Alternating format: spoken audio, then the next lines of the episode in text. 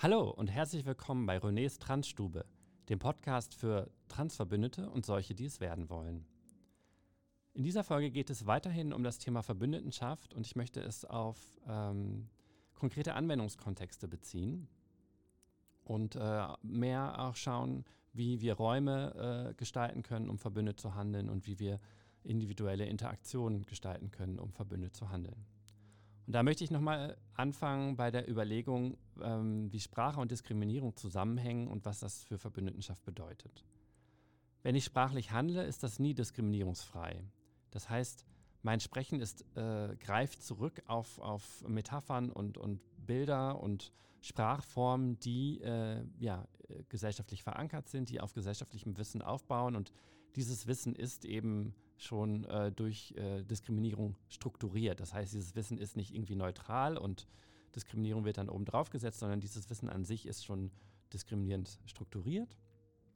Und dementsprechend ist mein Sprechen auch nie diskriminierungsfrei. Ich kann mir Mühe geben, ähm, mir über bestimmte Diskriminierungsdimensionen Wissen anzueignen und dann versuchen, meinen Sprachhandel entsprechend zu adaptieren und dann äh, weniger diskriminierend mich zu äußern. Also ich zum Beispiel als weiße Person habe versucht, ähm, meinen Sprachgebrauch mehr daraufhin zu untersuchen, wo ich rassistische ähm, Vokabulare verwende, ähm, Begriffe verwende oder Metaphern oder so und die dann äh, zu reduzieren in meinem Sprachgebrauch. Aber mir fällt immer wieder auf, dass ich äh, zum Beispiel ableistische oder ähm, äh, behindernde ähm, Metaphern und, und Formulierungen verwende. Und da habe ich es noch nicht geschafft, das aus meinem Sprachgebrauch ähm, ja, zu verbannen bzw. mir Alternativen zu überlegen. Also, Sprachhandeln ist nie diskriminierungsfrei. Es ist ein, ein ja, ewiger Auftrag, da, daran zu arbeiten, äh, hier äh, diskriminierungsärmer zu sprechen. Das liegt eben auch durch die Sozialisation in dieses gesellschaftliche Sprachsystem, in dieses gesellschaftliche Wissen äh, nahe. Das heißt aber auch, dass es immer wieder passieren kann, dass ich Menschen diskriminiere durch mein Sprechen und durch mein Handeln. Und ähm, das ist ja etwas, was wir äh, vorher schon realisiert haben äh, in einem vorherigen Podcast, dass nämlich äh, Verbündete nie da angekommen sind, richtig Verbündete zu sein und sich so nennen zu können, sondern immer nur verbündet werden wollen und verbündet handeln wollen, weil es immer wieder sein kann, dass wir rückfallen und uns diskriminierend verhalten. Und für manche Menschen ist diese Erkenntnis so schmerzhaft und so verunsichernd, dass sie sagen, boah, dann sollte ich ja besser gar nichts mehr sagen. Und die gehen dann aus der Kommunikation raus und, und gehen in den Rückzug und äh, geben die Kommunikation auf ähm, und äh, erstarren. Und das finde ich bedenklich. Ich kann das nachvollziehen als emotionale Reaktion. Aber das heißt ja, dass dann ähm, zum Beispiel weniger mit Transpersonen oder weniger mit schwarzen Personen oder weniger mit Personen, die behindert werden, gesprochen wird. Eben aus der Angst, sie zu diskriminieren. Und ähm, ja, es ist sinnvoll, wenn ich merke, ich habe eine sehr äh, transfeindliche Sprache, eine Zeit lang mich zurückzuziehen und an meiner Sprache zu arbeiten. Aber es kann nicht sein, dass ich dann mich zurückziehe und gar nicht an meiner Sprache arbeite und dann einfach versuche, keinen Kontakt mehr mit Transpersonen zu haben. Ich sollte also versuchen, Rücksicht zu nehmen und an meiner Sprache zu arbeiten. Und es ist wichtig, dass ich realisiere, dass ich äh, die Konsequenzen für ähm, mein Sprechen äh, tragen muss und dass ich dafür auch Verantwortung trage. Das heißt, wenn ich mich diskriminierend äußere, auch wenn ich das nicht gewollt habe, dann äh, kann das äh, Menschen verletzen. Und das ist meine Verantwortung. Also ich bin daran schuld und ich, ich muss dann damit umgehen und mich dafür auch entschuldigen. Das ist äh, so eine ganz zentrale Regelung in, in diesem äh, Thema Antidiskriminierung, dass äh, der Effekt einer Handlung wichtiger ist als die Absicht. Und auf Englisch, Intention is äh, less important than ähm, Impact oder Impact is more important than Intention. Hm, wenn ich eine Person äh, diskriminiert habe, dann äh, muss ich auch aus dieser Situation lernen wenn es gut läuft, gibt mir so, sogar die Person oder eine andere Person eine Rückmeldung. Und ihr seht, es ist wichtig, wenn es andere Personen gibt, die vielleicht gar nicht direkt davon negativ betroffen sind, was ich getan habe, die aber das verstanden haben, was das Problem ist, wenn sie mir das rückmelden. So können eben Verbündete dazu beitragen, andere Verbündete zu bilden. Und eben da kann ich dann dazu lernen, was ich äh, gemacht habe. Ähm, aber auch wenn ich keine Rückmeldung bekomme, kann ich ja die Situation reflektieren und überlegen, was an dieser Situation war problematisch, was an meinem Handeln war problematisch. Und wenn ich das nicht weiß, vielleicht mit Menschen darüber sprechen, wo ich denke, die haben mehr Wissen über diese Diskriminierungsform oder was da passiert sein könnte. Äh, ich zum Beispiel wünsche mir von Leuten, die mich misgendern, also die mich bei dem falschen Pronomen nennen, also häufig dann er, ähm, dass sie reflektieren, äh, welche sprachliche Situation oder welche sprachliche Konstruktion eigentlich dazu geführt hat, dass sie mich misgendert haben. Zum Beispiel ist mir oft aufgefallen, dass Menschen, wenn sie mir erzählen, was sie über mich gedacht haben, also ihren inneren Monolog, dass sie dann wieder in der dritten Person über mich sprechen und oft dann eben auch ihr innerer Monolog mich misgendert und sie dann von er sprechen in meiner Gegenwart. Und äh, das heißt, daraus kann gelernt werden, wenn ich in einen, äh, meinen inneren Monolog erzähle, muss ich darauf acht geben, dass ich da nicht misgendere. Es kann sein, dass ich dann in dem inneren äh, Monolog die Person misgendere, aber ich sollte dann zumindest, wenn ich ihr davon erzähle, sie dann nicht nochmal misgendern. Also, ich muss aus diesen Situationen lernen, wenn ich Rückmeldungen bekomme, aus den Rückmeldungen lernen ähm, und mich da äh, weiterentwickeln und an meinem Verhalten arbeiten und das überarbeiten. Ähm, ein, ein Satz, den ich mit äh, einer Kollegin von mir mir mal ausgedacht habe, ähm, als wir eine Fortbildung gegeben haben zum Thema Transberatung, ähm, Andrea Ottmar heißt sie, war heiter scheitern. Das heißt, ich weiß, dass ich es nie schaffen werde, ohne diskriminierendes Handeln auszukommen. Aber ich weiß, es ist möglich, dass ich das reduziere und ich muss immer wieder versuchen, es besser zu machen. Und ich werde immer wieder scheitern und ich muss versuchen, trotz des immer wieder Scheiterns am Ball zu bleiben und vielleicht heiter scheitern. Auch ist wichtig, dass ich ähm, in äh, Situationen, in denen ähm, stattfindet, darauf achte, dass ist Sprache ganz wichtig, dass ich Bezeichnungen und Selbstbenennungen der Gesprächen berücksichtige und dass ich keine wende, die ähm, fremd von außen aufgedrückt werden oder, oder auch Namen verwende, die, die nicht zufrieden sind, sondern Selbstbezeichnungen verwende. Also zum Beispiel der Begriff People of Color oder Person, eine Selbstbezeichnung, weswegen ich auch, auch verwende in meinem Podcast. Oder Transperson ist eine Selbst nicht äh, und viele Transpersonen und Transsexuelle ab. Kann, dass eine Person sich selber äh, im Begriff transsexuell bezeichnet und dann ist es auch nicht den verwende. Da muss ich unterschieden eine konkrete Person in ihrer Selbstbezeichnung, ob ich eine Personengruppe benenne. Und ich empfehle dann, wenn es bei Transpersonen nicht von der Gruppe der Transmenschen zu sprechen, sondern eher von der Gruppe der transgeschlechtlicher Menschen oder ähnliches. Was heißt es also nun, wenn ich realisiere, äh, durch die Sozialisation, durch meinen Habitus, durch meine Gewohnheit, ähm, ja, Diskriminierung das heißt, kann ständig passieren und ich kann nicht, nicht diskriminieren werde. Mangel an Garantie muss sich auch, finde ich, in unsere Strukturen abbauen, in Räume, die wir gestalten, in Gewohnheitsbilden, in Richtlinien für die Diskriminierung und vielleicht auch sogar in. Und da möchte ich gerne auf das Konzept der Freundlichkeit von Urmila Guell verweisen. Guell ähm, definiert Fehlerfreiheit so: Fehlerfreundlichkeit heißt, einen Lernkontext schaffen, in dem dafür gesorgt, dass problematische Äußerungen und unumkehrbare verletzende, marginalisierende Folgen haben, indem es möglich ist, Problemäußerungen und Handlungen zu thematisieren, arbeiten. Damit an der Veranstaltung teilnehmen und können, damit die Machtverhältnisse in Zukunft seltener unbedacht reproduziert. Das ist aus einem Text von Urmila Guel 2016 aus einer Broschüre, der wir zusammen gearbeitet haben, zur kritischer Lehre von Zentrum für Transgender Studien der Humboldt-Universität gehen nochmal auf diese Definition im Teil ein. benutzt sie in, in äh, Lernen, auch in, in, Seminaren, die ich zum Beispiel unter. Aber ich, mittlerweile ist mir auf, das auch auf meine persönlichen Beziehungen anwenden. Ich beziehe das jetzt erstmal Podcast auf, auf ähm, Lernkontexte. Also haben wir jetzt mal ein Seminar als Gedankenspiel. Dann muss ich versuchen, in meinem Seminar als Lehrkraft dafür sorgen, dass eben äh, problematische Äußerungen und Handlungen nicht unumkehrbare Folgen haben. Also dass zum Beispiel, wenn sich eine Person diskriminierend äußert und eine Person durch diese Äußerung diskriminiert wird, dass es nicht bedeutet, dass diese Person dann, äh, die diskriminiert wurde, den Lernkontext verlässt und zum Beispiel aus dem Seminar geht oder aus der Schule geht und äh, ja, aufhört zu studieren oder zu lernen.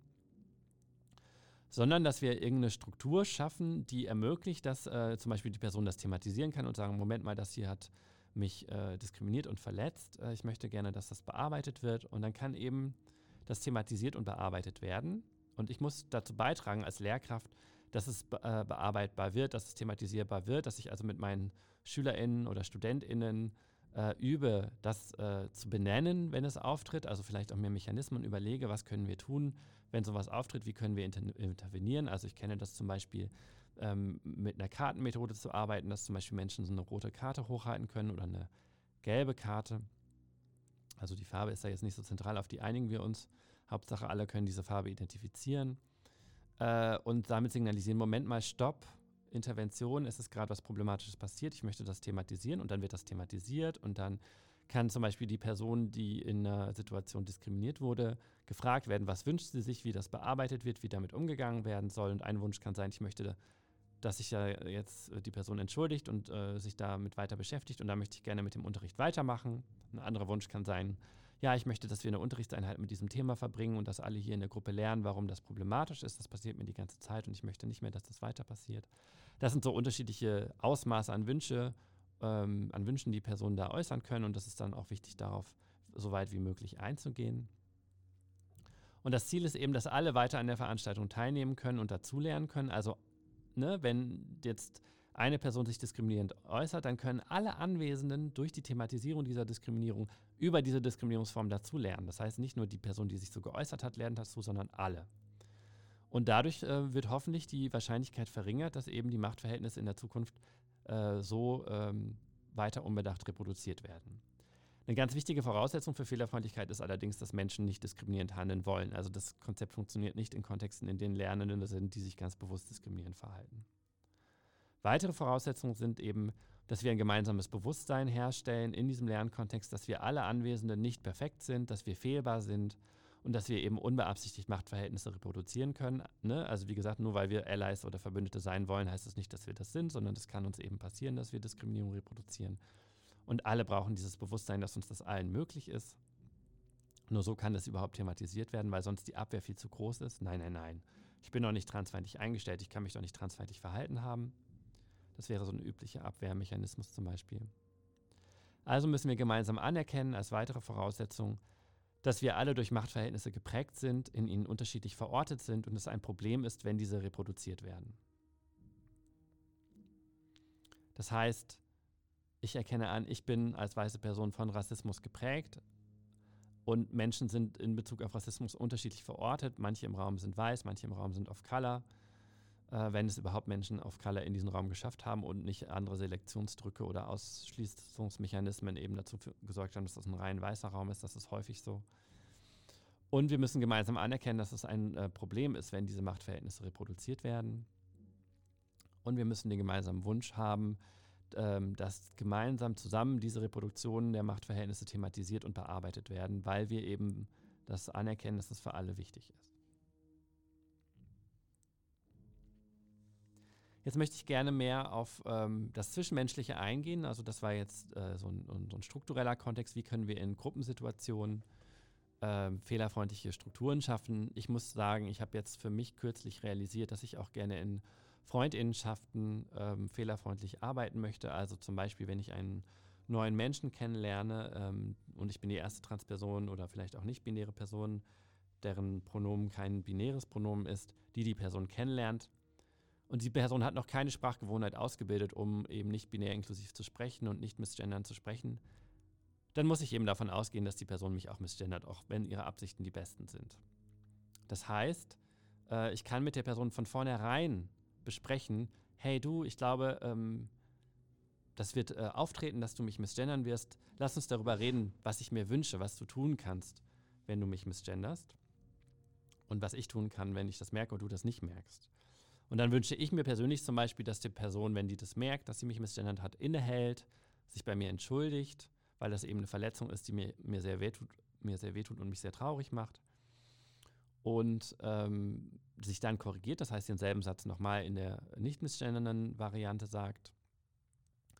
Und dann innehält und nachdenkt was hat gerade dazu beigetragen, ähm, was für eine Situation war das gerade, dass ich hier misgendert habe? Habe ich vielleicht schnell geredet? Das ist oft so, dass Menschen, wenn sie schnell reden, dann das nicht merken, dass sie misgendern. Oder habe ich hier zum Beispiel einen inneren Monolog äh, erzählt, in dem ich misgendert habe? Ähm, oder ja, weiß ich vielleicht gar nicht, welche Sprachform nicht misgendern wären, wäre und es fehlt hier mir an Wissen. Und ähm, dann mir eben zu erzählen, du, ich habe nachgedacht, ich glaube, das liegt da und da dran und ähm, ich kann mir vorstellen, dass ich diesen und jenen Schritt ergreife, äh, um das zu ändern. Also zum Beispiel immer, wenn ich innere Monologe erzähle, Acht zu geben und innezuhalten und langsamer zu sprechen. Oder, ah, ich merke, ich habe das noch nicht geübt, diese Sprachform, ich glaube, ich muss das mal üben, ich suche mir mal Leute, mit denen ich das üben kann oder ich schreibe mal einen Brief oder einen Text über dich, den ich dir nicht schicke, indem ich einfach schriftlich übe oder, oder, oder. Und dann wünsche ich mir, dass die Person, die mich misgendert, fragt, hey, wie geht es dir jetzt? Und hast du noch Wünsche an mich oder wünschst du dir, dass wir was Besonderes, Bestimmtes tun? Und meistens geht es mir dann schlecht und oft wünsche ich mir dann, weiß ich nicht, Nähe, eine Umarmung oder ja, irgendwie etwas, was mich tröstet. Und was ich auch wichtig finde, ist, aber das ist dann optional, ähm, ich persönlich möchte dann auch gerne wissen, wie geht es der anderen Person. Und vermutlich geht es ihr gerade schlecht, weil sie mich mag und mich nicht verletzen möchte. Und ich interessiere mich dann auch für die Gefühle, aber das kann auch für manche Menschen zu viel sein, dann auch die äh, Schuldgefühle zum Beispiel der Menschen zu hören, die sie missgendert haben. Das ist, glaube ich, individuell unterschiedlich. Ich persönlich interessiere mich im Moment dafür. Ich möchte gerne eine Übung erzählen, die ich ähm, gelernt habe, die ich äh, wunderschön finde, ähm, um äh, ja, mit Menschen verschiedene Perspektiven einzunehmen für die Situation, in der sie auf Diskriminierung angesprochen werden oder andere auf Diskriminierung ansprechen. Und da stelle ich drei Fragen und bitte Menschen, sich zu überlegen, was ihre Antworten auf diese Fragen sind. Die erste Frage ist, wie fühlt es sich an, wenn eine Person etwas mich diskriminierendes sagt?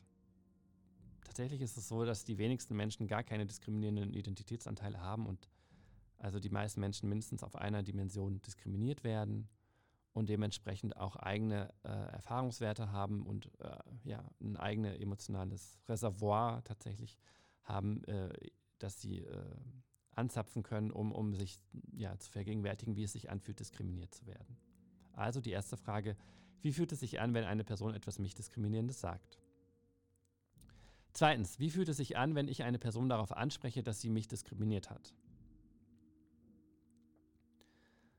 Das heißt, der zweite Schritt, nachdem ich äh, diskriminiert wurde, dann eine Person anzusprechen. Wie, wie unterscheidet sich das von den Gefühlen in der ersten Situation? Und ähm, ja, gibt es da vielleicht auch unterschiedliche Gefühle? Äh, kann das auch von der Tagesform abhängen? Wie fühlt sich das an? Und die dritte Frage ist, wie fühlt es sich an, wenn mich eine Person darauf anspricht, dass ich sie diskriminiert habe?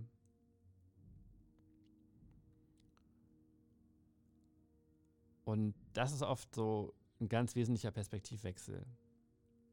Dass es sich nicht gut anfühlt, diskriminiert zu werden, aber dass es sich auch nicht gut anfühlt, das anzusprechen und dass es sich auch oft nicht gut anfühlt, wenn ich darauf angesprochen werde aber es kann auch sein, dass Personen dankbar sind dafür, dass sie darauf angesprochen werden, weil sie dann die Möglichkeit haben, achtsamer zu handeln und liebevoller zu handeln und Rücksicht zu nehmen. Da sind die emotionalen Reaktionen ganz unterschiedlich. Ich finde das ganz wichtig, da ins Gespräch zu kommen. Vielleicht könnt ihr ZuhörerInnen Menschen in eurem Umfeld da, das fragen und ihr könnt euch da darüber austauschen, wie sich diese verschiedenen Situationen anfühlen und was ihr daraus lernt und diese Gefühle vergleichen und, und vielleicht zusammen zu spekulieren, was das für euch bedeutet. Ich finde es nicht äh, notwendig, also es ist keine notwendige Voraussetzung für Verbündetenschaft, dass ich nachvollziehen kann und dass ich empathisch bin, wie es einer anderen Person geht. Also ich muss nicht die äh, Gender-Dysphorie einer Transperson, wenn sie die hat, nachvollziehen können und ich muss nicht ihren Schmerz nachvollziehen können, dass es wehtut, wenn sie misgendert wird oder wenn sie beim alten nicht mehr passenden Namen genannt wird, sogenanntes Dead-Naming, sondern es reicht, dass ich das abstrakt weiß. Ich muss nicht diese Gefühle haben, um eine gute verbündete Person zu sein, sondern als verbündete Person muss ich nur wissen, wie ich das vermeiden kann und wie ich mich verantwortlich verhalten kann, wenn ich mich verletzend gezeigt habe oder verhalten habe. Also all diejenigen unter euch, die sagen, ah, als gute verbündete Person muss ich das alles nachempfinden und die dann äh, sich selber Stress machen, diese Gefühle zu empfinden und vielleicht sich wundern, bin ich ein schlechter Mensch, wenn ich sie nicht empfinde, sage ich, nein, ihr seid keine schlechten Menschen. Ähm, ihr braucht das nicht nachempfinden können. Es reicht, wenn ihr wenn ihr die Dinge rational versteht und wenn ihr wisst, was Menschen sagen, wie es ihnen geht, wenn sie misgendert werden und, oder andere Formen der Diskriminierung. Trotzdem kann es sehr hilfreich sein, eben diese äh, Empathieübung zu machen, die ich gerade mit diesen drei Fragen versucht habe.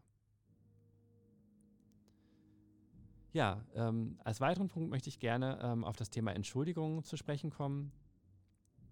Und hier finde ich wiederum eine gute Frage, was muss eine Person sagen und oder tun, damit es sich wie eine gute Entschuldigung anfühlt? Und das sammle ich gerne in Gruppen und dann ähm, ja, mag ich es, wenn Leute sich dazu austauschen, was eben ihre äh, Erfahrungen sind, ähm, was sich als eine gute Entschuldigung angefühlt hat.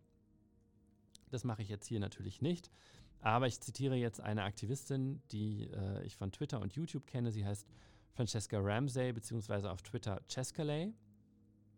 Und sie hat ein Video gemacht, das heißt Getting Called Out, How to Apologize.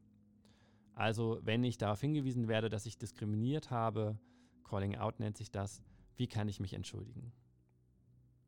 Und hier habe ich eben aus diesem Video ihre zentralen Ratschläge zusammengestellt.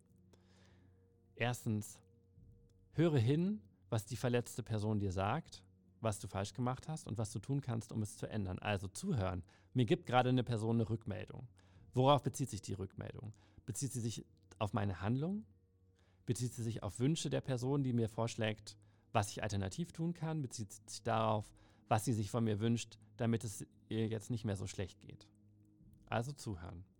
Zweitens, verstehen, dass die guten Absichten nicht so wichtig sind wie die verletzenden Effekte, also der Unterschied zwischen einer Absicht und einem Effekt einer Handlung. Das hatte ich vorhin schon erwähnt, Intention versus Impact. Als Beispiel ähm, kann zum Beispiel äh, gelten, wenn ich auf den Fuß einer unbekannten Person trete. Das mache ich in den seltensten Fällen absichtlich, ähm, aber es tut der Person trotzdem weh, also kann ich mich dafür entschuldigen. Und ähm, also kann ich mich auch dafür entschuldigen, wenn ich mich bei einer Person äh, diskriminierend verhalten habe, auch wenn ich das gar nicht wollte. Wenn ich mich dann entschuldige, soll ich darüber sprechen, was ich getan habe und nicht, was ich tun wollte. Und dadurch kann ich eben den verletzenden Effekt an. Es tut mir leid, dass ich dich misgendert habe. Ähm, ich weiß, dass dich das verletzt und äh, diesen verletzenden Effekt erkenne ich an. Deine verletzten Gefühle erkenne ich an. Vermeide aber und falls, weil es die Entschuldigung unter Bedingungen stellt. Also sag nicht, es tut mir leid, äh, dass ich dich verletzt habe, aber das wollte ich nicht.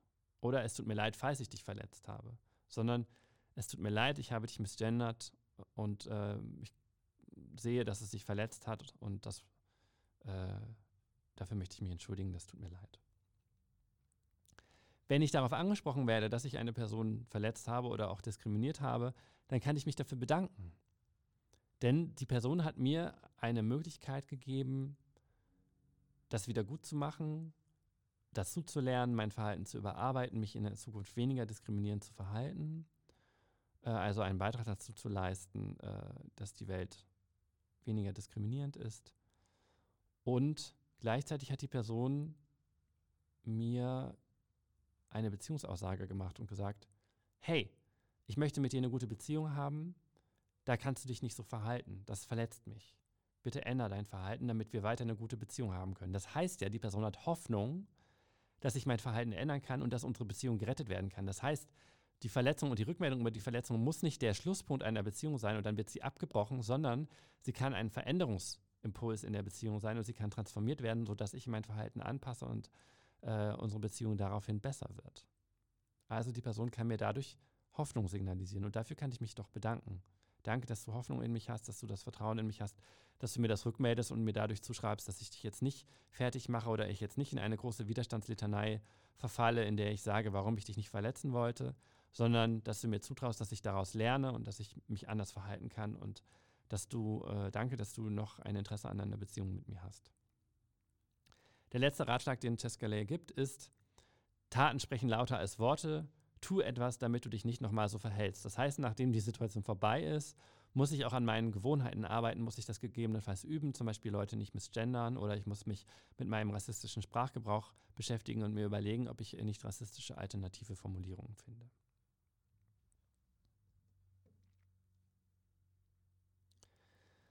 So, an dieser Stelle möchte ich äh, diese Folge äh, beenden. Das war jetzt der zweite Teil der Folge zum Thema Verbündetenschaft. Ich hatte versucht, jetzt äh, konkreter auf ähm, ja, zwischenmenschliche Verhaltensweisen einzugehen. Wie kann ich mich entschuldigen? Was kann ich tun, um Verantwortung zu übernehmen? Wie kann ich fehlerfreundlich äh, Gruppensituationen, aber auch Beziehungen gestalten? Das war Renés Transstube, der Podcast für Transverbündete und solche, die es werden wollen. Macht's gut.